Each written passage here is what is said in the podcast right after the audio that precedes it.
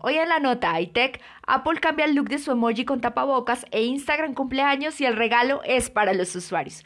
Por un lado, los emojis con tapabocas no son algo nuevo para Apple, ya los hemos visto para representar al personal de salud. Ahora la compañía presenta una nueva versión con una expresión distinta, para cambiar la impresión de tristeza que reflejaba originalmente.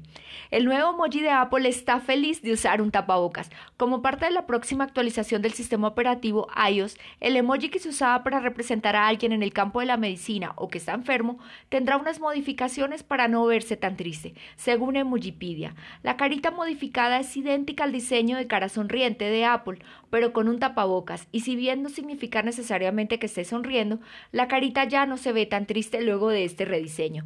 Apple por ahora no explicó en detalle en qué consiste el diseño, pero puede interpretarse como una manera positiva de simbolizar la protección del rostro en plena pandemia.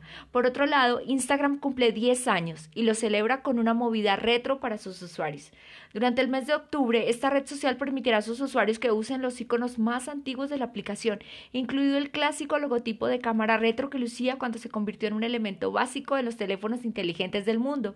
Entre los diseños que se remontan a los primeros días de Instagram está incluso un logo previo al lanzamiento de la aplicación. También estará disponible durante un tiempo limitado rediseños actualizados del logotipo que incorporan diversos colores. Soy Lady Fajardo para el poder de una visión de G12 Radio.